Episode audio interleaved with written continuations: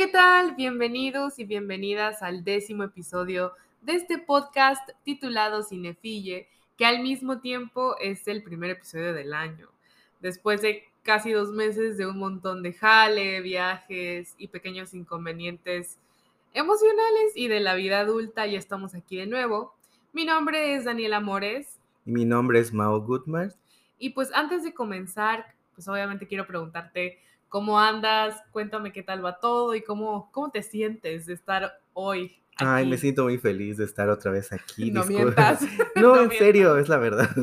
Este, de estar aquí otra vez discutiendo algún tema relacionado a alguna película, analizando, tocando temas importantes, porque eso es lo bonito de a veces ver una película, ¿no? Claro. Poder de, de- decodificar algún mensaje y poder hablarla, analizarla y saber qué de interesante tiene además de lo que se muestra en pantalla. Claro, además, yo creo que hoy precisamente vamos a comenzar hablando de una película pues bastante caótica, pero yo creo que más bien la vida ha sido muy caótica desde el 2020, desde, Desde, que Rihanna no saca música. desde, que- desde el 2020 yo creo que la vida de todos y todas ha sido bastante caótica y pues esta no es la excepción. Por eso quisimos regresar pues con todo y hablaremos de un, un ratito sobre una película que se popularizó por todos lados. Causó miles de debates entre los cibernautas, causó polémica e hizo que la gente incluso sacara sus teorías conspirativas más creativas sobre la actualidad. Pero sobre todo nos hiciera cuestionarnos por qué cobran las cortesías y deberían ser gratis. ¿Cómo alguien que tiene dinero puede cobrar por algo que es gratis? Capitalismo. Estoy igual que Jennifer Lawrence, así que Sí, en todos lados. Entonces, pues así es, la película por la cual conversaremos el día de hoy es Don't Look Up del 2021, como ya pudieron haberlo sabido desde el título de este episodio. Y bueno, pues esta película es del aclamado director Adam McKay, a quien podemos recordar por películas como The Other Guy, The Big Short, del 2015, la cual le valió el Oscar a Mejor Guión Adaptado, una muy buena película, y su penúltima película, Vice, del 2018, que personalmente es mi favorita de él, que es una sátira política muy bien lograda, con Christian Bale como Dick Cheney, el ex vicepresidente de Estados Unidos durante la administración de George Bush, que pues un excelente trabajo de Christian Bale porque lo convierte en su versión más cool, porque pues es muy difícil que veamos una versión cool de algún de político. algún político, ¿no? Sin duda, no No, importa. y sobre todo la caracterización, Claro. todo que involucró a la película estuvo muy bien hecha, la verdad. Claro, entonces esto es muy importante de mencionar porque de esta manera sabemos más o menos cuál es el género o cuáles son, eh, de qué van las películas de Adam Los McKay, temas predilectos de Adam. McKay. Que regularmente son sátiras eh, políticas, sobre todo, a, pues redundantemente a la política de Estados Unidos, pero que también pueden tener mucho que ver con eh, la cultura en general, porque así como lo vemos en esta película, en Don't Look Up, pues al parecer a todo mundo le gustó tanto y causó tanto impacto que nos hizo darnos cuenta de que, wow, eso no solo pasa en Estados Unidos, pasa en todo el mundo. Entonces, así es como llegamos al 2021 con su última producción, la cual yo creo que desde un principio llamó muchísimo la atención, tanto de las y los cinéfilos como del público en general. Esto debido a su quizá excéntrico elenco, en el cual vemos nombres como el de Jennifer Lawrence, Meryl Streep, Kate Blanchett, Timothy Chalamet, Tomate Leonardo. Leonardo DiCaprio, Jonah Hill e incluso Ariana Grande, que también como que eso sacó bastante de onda a la gente. Ajá, varios pesos pesados, o sea que incluso sin saber de qué iba la trama o, o quién era el director o qué había hecho, ya como que había ya una... tenían, ajá, exacto, te atraías a saber de qué era la historia. ya pues. tenían ganado a cierto público. Ajá. Bueno, siento que más bien en general, sobre todo por el elenco, ¿no? Entonces, al igual que otros de los factores que hizo del estreno de la película algo más accesible y beneficioso es que pues esta misma fue estrenada directamente en plataformas de streaming, en este caso de Netflix, que pues yo creo que es una de las, si no es que la más popular de todas. ¿no? Y esa es la ventaja de, por ejemplo, estrenarla en estas plataformas, que rápidamente se hace viral. Claro. Y a diferencia, por ejemplo, de que hubiera estado en el cine, pues al ir al cine, pues es algo de que tenemos que elegir qué película ver, qué esto, qué el otro. En cambio, en Netflix, pues te sientas, eliges la película. Y esta rápidamente entró al top 10, Sí. hizo viral, que viste en todos los países donde estaba disponible. Y po- por lo mismo, pues aparte de su elenco, creo que la historia, si bien a muchos no les pareció tanto, pero todo mundo hablaba de ella y eso es lo interesante, pues, o sea, que, que todo mundo tenía algo que decir sobre esta película. Es que creo que incluso muchas veces eso pasa, como hay películas que no nos interesan tanto o que se viralizan o, o se hacen muy populares dentro de no solo la comunidad cinéfila, sino en general, y es cuando despiertan eso de, bueno, pues yo también quiero saber de qué va, quiero saber de qué trata, o más bien quiero entrar como en todo esto, quiero subirme al tren, pues quiero Ajá. saber de qué es lo que está hablando la gente. Y siento que todos estos factores fue fueron bastante beneficiosos para la película y para Adam McKay, sobre todo porque yo recuerdo que al menos Vice en el 2018 fue una de las películas menos vistas aquí, al menos aquí en Tuxtla Gutiérrez. Ah, y bueno, también porque llegó después de la entrega de los Óscares, que regularmente es lo que hace Cinépolis, ¿no? Hacer su, Como su selección de su selección de, películas. de- de películas que hayan ganado un Oscar o lo que sea. Entonces, muy poca gente la vio. Y ciertamente la pandemia ah, irónicamente benefició a algunos creadores y sobre todo directores a que la gente pudiera consumir más fácil o pudiera accesar más fácil como a sus producciones gracias a estas plataformas. Ajá. Ya que desde el 2020, pues aproximadamente se han estrenado bastantes películas directamente en plataforma y pues sí, pues sí ha sido un Todas éxito de, para ajá, algunas. streaming. Sí, entonces este, de esta manera pasaríamos a la premisa. La premisa y el papel de los medios de comunicación que, pues, que tienen obviamente la cinta. La, la premisa es muy sencilla, pero caótica y interesante también, porque dos astrónomos resignados y mediocres descubren que en, muy po- en pocos meses en un meteorito destruirá la Tierra y que a raíz pues, de este hecho intentan advertirle a la humanidad de que todo se irá prácticamente al Sí. caño en muy poco tiempo. Eh, sin embargo, existen siempre diferentes factores externos, personas y algunas situaciones que quieren impedir que secretos como estos se sepan y se vuelvan mediáticos, como sucede en todas, Claro, ajá, todas estas situaciones. Eh, curiosamente, aquí el papel que juegan los medios de comunicación con esa hipocresía y iro- ironía eh, y todo el cinismo que los cinismo, sí, caracteriza y que Adam McKay nos presenta en dos personajes totalmente cari- caricaturizados, pues, o sea, sí, como sí, una parodia de quienes son los conductores de noticias. Kate Blanchett Kate y no recuerdo el, nombre del actor.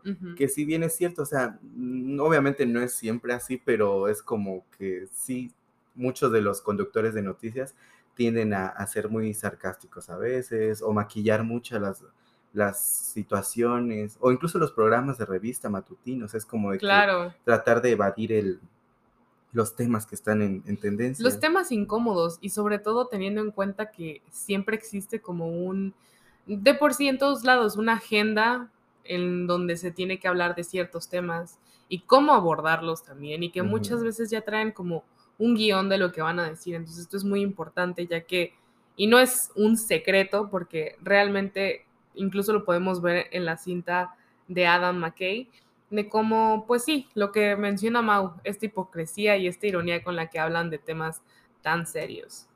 Sí, se puede notar desde su imagen, las palabras, hasta su lenguaje corporal. Eh, todo esto lo podemos notar como solo una representación de lo que estamos nosotros acostumbrados a ver desde hace años y de los medios de Sí, comunicación. hasta ahora. Hasta ahora se sigue viendo. Eh, actualmente muchos eh, de nosotros podemos tener ideas muy distintas y distorsionadas de sobre lo que representan o pueden significar pues para el espectador. Claro, Y es que, bueno, con justa razón eh, podemos afirmar que cada vez se vuelven menos confiables y o han perdido credibilidad y que incluso pues muchas veces preferimos acudir a Facebook o a nuestro tuitero de confianza para enterarnos de lo que ocurre local o mundialmente. Y eso es cierto, pues actualmente las noticias de ya sea medios de comunicación tradicionales como televisión, radio, periódico han pasado a segundo plano. Claro, quieres enterarte de algo al instante y quieres verificar si tus fuentes son confiables, desde tu punto de vista, pues vas a tu red social preferida, Facebook, Twitter, este, y buscas toda la información que quieres, pues porque incluso, bueno, no sé ustedes o, tú, Dani, pero a veces yo confío más en cierta persona, por ejemplo. Menos en Chumel Torres. Menos en Chumel Torres. Eh, que dice tal noticia a que me lo diga, no sé, por ejemplo, Televisa o la BBC o, o quien tú quieras porque son como personas que no tienen un compromiso político. Claro, y sobre todo, pues, por ejemplo, lo que se da en esta red social, en esta bellísima y horrible al mismo tiempo red social que es Twitter, en donde ahí se tiene una ventaja muy grande, una ventaja eh, que incluso Facebook no la tiene, que es la censura, o más bien la falta de censura, porque pues realmente ahí puedes hablar literalmente de todos los temas, puedes subir fotos de cualquier índole, de cualquier tipo, y no pasa nada. Eh, se supone que en había leído por ahí que este año o en el próximo año iban a, iban a implementar ciertas reglas respecto a ciertos temas o fotos, pero la verdad es que lo dudo mucho y es por eso que entiendo por qué mucha gente más bien acude a lo mismo, a tuiteros de confianza o la página de Facebook de confianza o incluso ir al Facebook de tu tía si quieres enterarte de alguna noticia pero ya no es tan común que acudas literalmente a, la, aprender la tele o aprender la radio y escuchar qué es lo que tienen que decir estos medios para ti. Porque incluso hay muchos temas que se tocan o que se debaten en, en redes sociales, porque la ventaja de las redes sociales es que todos tenemos una voz. Eso puede ser una ventaja y una desventaja es también. Es un arma de doble filo. Arma de doble filo pero todos tenemos una voz y todos podemos opinar. Entonces, en redes sociales surgen debates que no surgen en los medios tradicionales. O sea, los medios tradicionales se enfocan en noticias de relevancia política, alguna que otra, pero tienen muchos filtros. En cambio, en redes sociales prácticamente cualquier cosa se debate de que, claro. de que si las caricaturas, que si esto, las películas, que no sé qué, alguna controversia, todo, todo se discute. Hasta los memes se discuten. Hasta los memes, o sea, prácticamente todo. Pues es la ventaja de que todos pueden hablar y todos pueden decir lo que les parece y qué opinan sobre esa situación. Claro. Pero pues desafortunadamente, y siendo honestos, eh, los medios tradicionales aún siguen teniendo relevancia y predominan en la actualidad. Porque, pues, bueno, para esta cinta, los medios de comunicación son una pieza clave para la motivación, pues, de nuestros protagonistas. Y es cierto, porque ellos buscan una manera de dar a conocer eh, la noticia, que es una noticia importantísima, claro. a un medio de confianza, a un medio que tenga una seriedad para que pueda dar eh, llevar esta, esta situación a, todo, a todos los lugares donde quieren llevarlos. Claro. Por eso buscan un eh, noticiero, algún periódico. Este... Y sobre todo por el alcance de estos, porque sabes que literalmente puede llegar a todo el mundo, no es como eh, lanzar un tweet o lanzar un comunicado en Facebook que sabes que puede llegar a cierto sector, a tus amigos, a tus seguidores, etcétera, a lo que es un medio de comunicación que quiera o no aunque estés cocinando, aunque estés pasando el tiempo, aunque lo tengas de fondo, pues ahí estás escuchando inconscientemente o conscientemente, puede ser. Sí, puede, y, o sea, y lo que aún siguen teniendo los medios de comunicación es ese respaldo informativo, porque pues no tiene el mismo peso para todas las personas que uno publique cierta noticia en Twitter, por ejemplo, Facebook, a comparación de que salga en un periódico, con un artículo, o en los medios de, comunicación, ya sea un noticiero, pues, o sea, todo eso sigue pesando todavía para la, opinión pública. Sí, y así es como pasamos a nuestro siguiente punto, que es bastante importante, que es, eh, bueno, los millennials, la sociedad actual y las preferencias de consumo. Eh, este punto, el de los millennials, lo pongo entre comillas porque creo que eso es lo que quiso dar a entender como el director Adam McKay, pero no creo que únicamente englobe a los millennials. Siento que en general ya es, bueno, ya ni siquiera es algo generacional, ya es algo más como de la sociedad actual, es extraño. Pero bueno, a pesar de que pues la cinta es una sátira por completo a toda la sociedad, y política norteamericana, o bueno, más bien gringa, muchas de las cosas que se nos presentan, eh, yo creo que bien pueden ajustarse a nuestros contextos. Aunque el rol de Ariana Grande, por ejemplo, esto no es spoiler porque quiero pensar que los que están escuchando, los y las que están escuchando ahorita es porque ya vieron la película. Bueno, fue poco relevante para la trama. Sí tiene cierta importancia en cuanto a lo que ella representa, ¿no?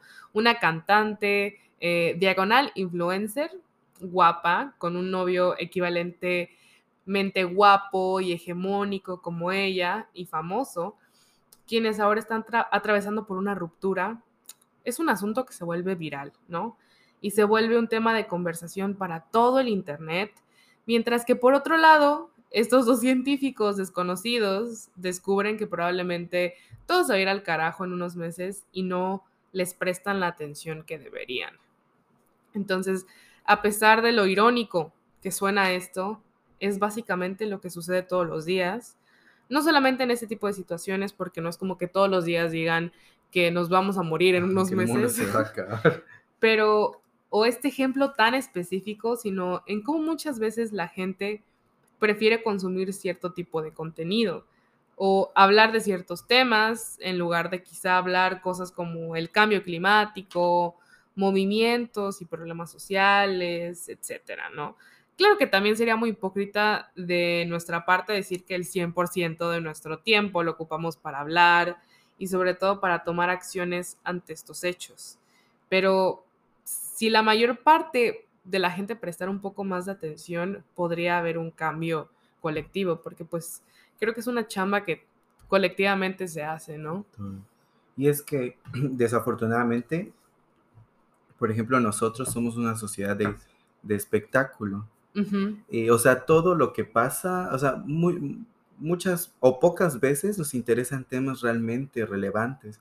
O sea, siempre es de que, ay, qué tal persona rompió con no sé qué, que el escándalo acá, que nos gusta meternos eh, a opinar y decir la farándula. Incluso aquí, o sea, localmente. localmente es como de que no, o sea, hay ah. tantos temas que hablar y todos hablan de las mismas personas, que no voy a decir sus nombres, pero ya saben, quiénes son, que, que no hacen nada, o sea, realmente no hay un tema de trasfondo, algo relevante para poder debatir o poder discutir, porque al fin de cuentas la herramienta la tenemos todos, todos tenemos el poder de opinar.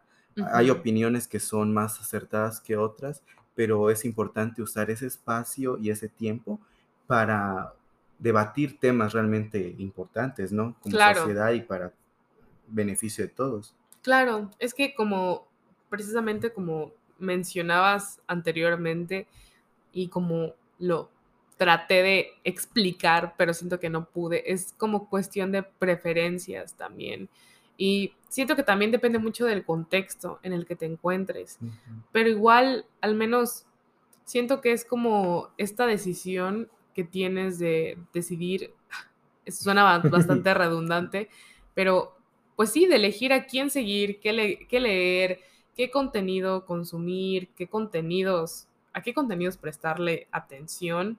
Y pues es que muchas veces pasa eso, porque yo creo que también es parte de el saber un poco de todo, de la farándula, etcétera, etcétera, pero no basar todo eso en, en un todo. En un todo, ajá. Ajá.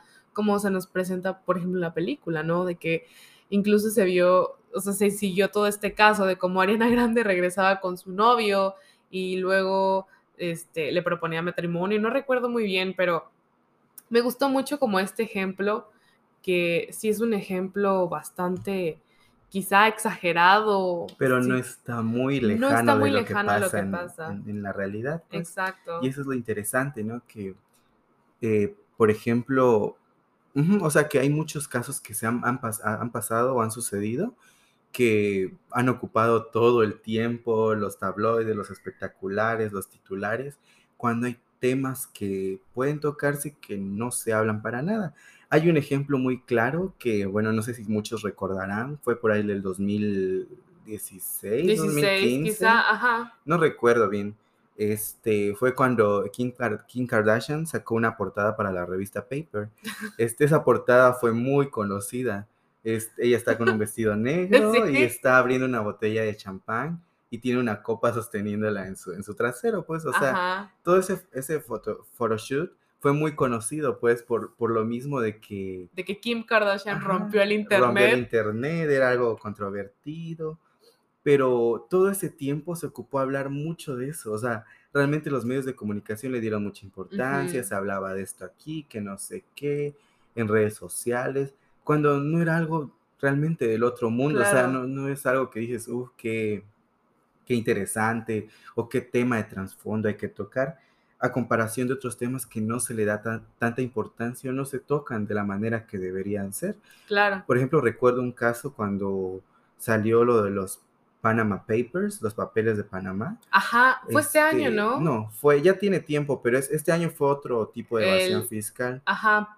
los papeles de Pandora. de Pandora. Sí, sí, sí. Este, fue este Aristegui junto con otros eh, periodistas, hicieron una investigación que iban a dar a conocer, pero sonaba como algo muy grande y realmente lo fue. Claro. Pero yo cuando vi eso, porque dijo Aristegui que ella iba a hacer la- el anuncio, pensé que iba a explotar la bomba, o sea, que todo el mundo hablara acá, que no sé qué, el escrutinio público, bla, bla, bla, y realmente no pasó nada. O sea, realmente los medios ni hablaron del tema porque había mucha gente poderosa involucrada. Claro. Eh, lo pasaron algo como que, algo como una noticia Algo más. irrelevante. No, no es algo que hablaron realmente o se debatió o toda la gente le importó. Realmente fue algo que pasó desapercibido. Y es ahí donde damos cuenta de cómo cosas que deberían ser importantes no se hablan tanto y otras que realmente no tienen mayor importancia o mayor relevancia, les damos todo el tiempo y, los titulares del mundo, pues. Claro. Es que, por ejemplo, lo que mencionaba de estas agendas, no solo agendas políticas, sino agendas mediáticas, de cómo todo, eh, pues quizá la gente piensa o a veces pensamos, o al menos eso pensaba como que no se hablaba tanto de un tema porque no era relevante, no, más bien no se hablaba de un tema porque, por ejemplo, los medios tradicionales ya tenían su agenda, este framing que lo vimos en la carrera, de cómo ya tienen bien previsto de qué es lo que se va a hablar y de qué es lo que la gente va a hablar, porque no hay otra opción, o al menos no la había en ese entonces. Ahora tenemos pues esta facilidad de elegir qué contenidos consumir, qué leer, o porque incluso los podcasts o los artículos o los blogs personales, ya ahí podemos encontrar información específica.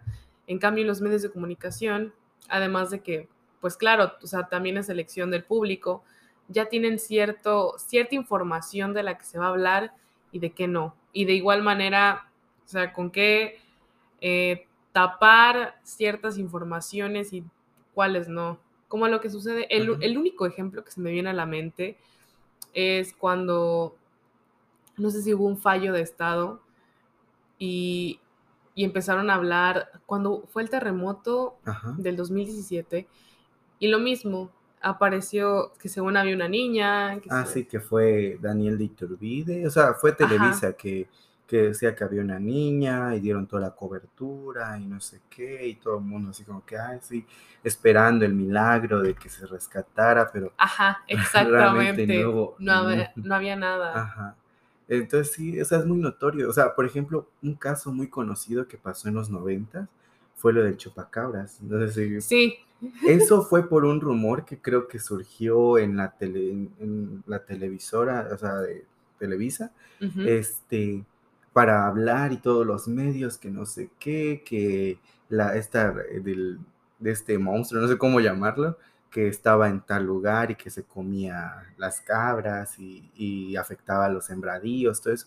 Pero en ese entonces había un tema que ellos querían ocultar, creo que era algún tema político era un conflicto político. un conflicto político que querían tapar, entonces pues los medios ahí entraron a su papel, empezaron a, a ver su agenda y a dar temas de mayor relevancia, pues que temas que eran realmente burdos, absurdos, pero la gente habló mucho de eso, la gente opinaba, se espantaba, creía que era real, creía que todo eso realmente pasaba, pues Sí, sí, sí.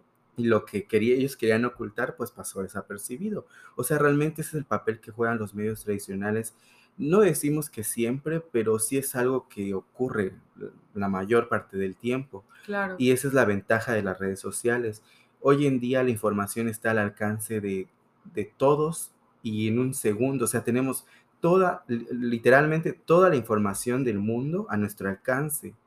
El, aquí la cuestión es de que, qué decidimos hacer con esa información y a quiénes decidimos seguir o qué es lo que y decidimos. a quiénes darles el Porque poder. la, la información está ahí, pero como tú decías hace rato, si tú decides seguir a tal influencer, a tal esto, que no sé qué, solo entretenerte y no informarte, entonces ahí ya no es el problema de los medios de comunicación. Claro. Ahí ya nosotros somos parte del problema porque nosotros decidimos qué es lo que consumir. Ahorita tenemos esa gran ventaja. Say it louder, sis.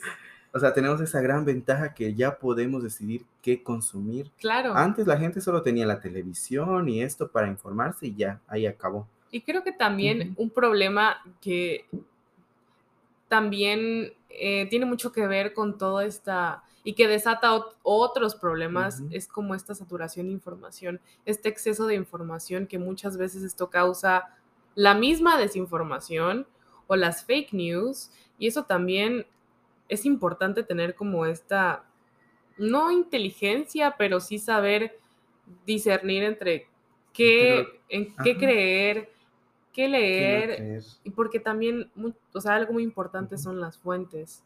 Siempre, siempre, Ujú. siempre. Y eso pasa muy claro, ¿no? En la película, porque muchos científicos o los científicos más importantes se unieron y todos corroboraron Ajá. Y por que- otro lado, ajá. otros lo negaban. que lo también. negaban, o sea, pero como es algo tan evidente, eh, estando el problema ahí, todo el mundo de que no, sí creo, no creo, no mire, o sea, de hecho ahí sale el título de la película, Don't look up. Don't look up, no mires arriba, porque muchos no creían en el asteroide, creían que era algo para eh, propagandístico, algo que beneficiaba a cierta persona, entonces, este, algo, un tema que era tan importante, o sea, que era verdadero, se metió a escrutinio público, o sea, no tendría por qué. Lo mismo pasa, yo creo que, creo, o sea, quiero pensar o tengo esa teoría de que parte de la, de la trama de la película se centra en lo que vivimos con lo del Claro, coronavirus, de, totalmente. de la pandemia, o Sí. sea, como algo que estaba matando gente, llenando hospitales, haciendo cuanta catástrofe se les ocurra. Eh, hay gente que lo discutía, que no creía que era real, que no me voy a vacunar, que cómo es esto, que es mentira, que el Sí. gobierno, que, o sea, todo el mundo, o sea, como algo tan que está frente a ti, que está pasando a tu alrededor, puedes decir que no está pasando, o sea, realmente. Justo eso iba, ajá, exactamente. Creo que acabas de dar con el clavo, porque eh, justo eso iba, de cómo incluso la pandemia sirvió de alguna manera para esclarecer todos estos problemas que ya llevamos muchísimo tiempo arrastrando, o sea, socialmente y en la película también se ven muy claros, porque esta gente que podría decirse era republicana, quiero pensar, Sí, eh, sí, sí, o sea, de alguna manera, ellos son los verdaderos villanos. y el Y capitalismo. el capitalismo. y cómo también de alguna manera con esta frase de don't look up, don't look up, porque sabían que literalmente podían ver al asteroide pues acercándose a la. Tierra, de alguna manera es como muy parecido a este discurso que tienen las personas. No quiero meterme a temas tan difíciles, pero lo vemos, por ejemplo, tocando el tema de la pandemia, con la gente antivacunas o con la gente que se negaba a creer que el COVID existía cuando literalmente vecinos, Te hablamos a ti, Pati Navidad. cuando literalmente, pero ya, ya aprendió la lección. Cuando literalmente gente conocida o gente de su círculo social empezaba, en los peores casos, a morirse, a hospitalizarse.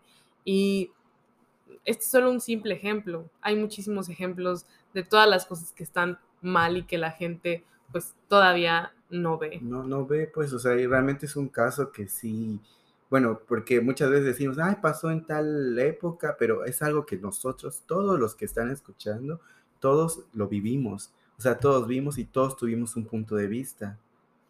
Y bueno, pues así es como pasamos a nuestro penúltimo punto, que es el capitalismo como culpable de todo. Así es, ese es el nombre literal del punto que queremos tocar ahora. Y es que un ejemplo claro en la película es cuando pues el director de una empresa de tecnología, quien por cierto estaba muy metido en asuntos de política. Yo creo que todos asumen a quién, a quién hacían referencia. claro, que creo que sí. Era muy claro. decidió que era buena idea utilizar los recursos que venían del meteorito para beneficio económico, cuando lo urgente y necesario para pues literal salvar el mundo era desviar y destruir el meteorito. Entonces, pues realmente no es, nuestro punto no es literal, porque claro que en parte sí tiene mucha culpa como todo esto, este asunto del capitalismo, que muchas veces eh, era mi argumento en clases de que el capitalismo es el culpable de todo. Y sí, en parte de, pero también, como antes lo mencionábamos, pues es, el, es la decisión también de consumo, ¿no? ¿Qué más puedes agregar? Sí, o sea, porque realmente es, es, lo mismo, el capitalismo es lo mismo que los medios de comunicación, la información no nos obliga a ser parte de él, porque sí podemos, no, es, no podemos evadirlo al 100% porque estamos ya en un mundo que funciona de esa manera. Exacto. Pero sí podemos hacer ciertas cosas para no ser parte de toda esta situación o de la, parte negativa que crea el capitalismo, pues, porque pues sí se muestra en la, en la película cómo por preferir tener ciertos minerales o cosas que son útiles pues para, para trabajar ellos en, la empresa, deciden eh, extraerlo pues y dejar de un lado la verdadera misión que era destruir, salvar, al mundo. Eh, salvar al mundo y destruir el meteorito pues. O sea, yo siento que es muy, muy relacionado con lo que siempre pasa pues. Muchas de las empresas eh, o corporaciones a nivel global pues no les interesa realmente cuidar al planeta o hacer esto. O sea, siempre que ellos obtengan un beneficio, van a estar ahí y van a estar presentes en cualquier situación. Entonces, realmente es algo que nosotros podemos decidir si ser o no parte de ello. Claro, porque como lo mencionas, eh, por ejemplo, el, ejemplo de la película de que literalmente es salvar al mundo, es, son un simple reflejo de lo que pasa realmente. Que muchas veces pues sí, o sea, muchas veces algunas empresas o algunos políticos o algunos movimientos del mismo, de la misma, del mismo índole, de la misma índole, la política, eh, tratan como de venderte esta idea de literalmente salvar al mundo, no de un meteorito, pero sí del cambio climático, sí de ser más amigables con el medio ambiente, sí de ser más incluyentes, sí de aceptar incluso las cuotas de género, que ni siquiera deberían ser cuotas de género, y que muchas veces te venden como esta idea de que realmente quieren salvar al mundo, entre comillas, en su a su manera. Nadie lo Pero en realidad no, no pasa, no pasa y por eso es que esta película es tan acertada en varios aspectos. Sí, principalmente eso con lo del medio ambiente. O sea, yo siento que va muy, muy implícito ahí en la película. Claro porque, por ejemplo, realmente es mm, muchos de nosotros, o bueno, muchos que, que gustan de cuidar su planeta o que son conscientes en ese aspecto, se esfuerzan por no contaminar, reciclar, que esto que el otro, tratar de, eh, no dejar tanta huella. Pero aún así, si toda tu vida haces eso, nunca va a ser equiparable a la huella que, ambiental que dejan las empresas. Porque es algo colectivo. Colectivo, toda la contaminación, todo lo que hacen. Entonces ellos por imagen o por ciertas cosas, pues nos ven en esta idea, ¿no? De que, ay, soy amigable, este, no utilizo químicos, que no sé qué, que bla, bla, bla. Pero pues todos realmente dejan una huella impresionante en el planeta que, que no, no existiría si nosotros pues no consumiéramos ese tipo de productos, pues. Claro. Y de esta manera pasamos a las conclusiones de la película. Y la única que tenemos aquí es que el mundo se puede acabar en cualquier momento, así que hagan todo lo que ustedes quieran. Y también, bueno, yo creo que el mensaje, al final de cuentas, el mensaje de la película, pues, mm, fue bueno, que podemos verlo al, justamente al final de la cinta, que es donde, pues, Leonardo DiCaprio menciona esto de que lo teníamos todo, ¿no? Y pues sí, esta parte obviamente cumple con la parte emotiva que tenía que haber en la película, como buena película de Adam McKay, como buena película de Netflix también, de pues que sí, muchas veces quizá no vemos y no apreciamos ni valoramos todo lo que tenemos, eh, no solo materialmente, sino a nuestro alrededor, puede ser al medio ambiente, amigos, amigas, familia, lo que sea. Y pues sí, creo que por esta parte, pues sí es un mensaje bastante efectivo. Sí, es, como un llamado, ¿no? A, darnos cuenta de, de muchas cosas, eh, de lo que tenemos, de lo que nos rodea, de, de cuidar las cosas que, que Claro, tenemos. Y sobre todo de ser más conscientes de lo que nos rodea sí, y cómo influye en nosotros, porque al fin de cuentas yo creo que ese es el mensaje, porque muchos medios decían, esto es un documental o es una película, o sea, ¿qué está pasando aquí? ajá, Sí se este, asim- asimila mucho a la realidad, claro. entonces creo que ese es un mensaje muy importante. de que Definitivamente no es un documental porque Leonardo DiCaprio. Anduvo con alguien de su edad por primera vez, pero ese es tema para otro. Ese es tema para otro episodio. Entonces, al final de cuentas, ¿cuál fue tu personaje favorito y por qué? Ay, no sé, me identifiqué mucho con Jennifer Lawrence. Sí, total. No sé, siento que el, el bullying que le hacían era por decir las cosas fuertes. Claro, muy tal- yo, muy, muy yo en la súper yo. prepa, en la prepa de la universidad. Súper yo en la uni.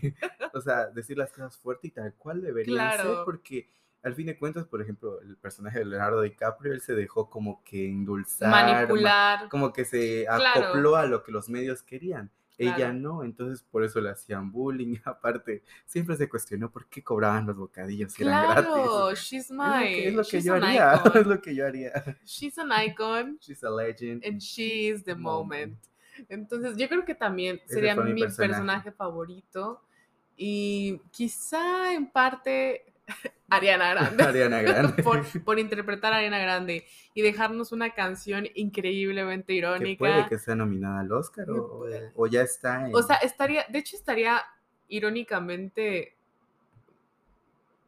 aceptable para los Oscars de este año. Ajá. Tomando en cuenta que los Oscars ya no son lo mismo, o sea, ya no tienen el mismo valor, La misma relevancia. la misma relevancia, entonces sería un buen chiste que, que sí la nominaran, la Algo- verdad. Algo satírico. algo satírico, o sea, muy, yo creo que en esta nueva normalidad ya todo es posible. Todo puede pasar. Todo puede pasar. eh, Llevamos 20 días del año y, y ¿qué ha pasado? Ya tenemos como mil variantes del COVID, tenemos un chorro de cosas, el mundo es un caos, entonces mm, vayan a conseguirse a un Timothy Chalamet también para pasar el último día del mundo y diviértanse.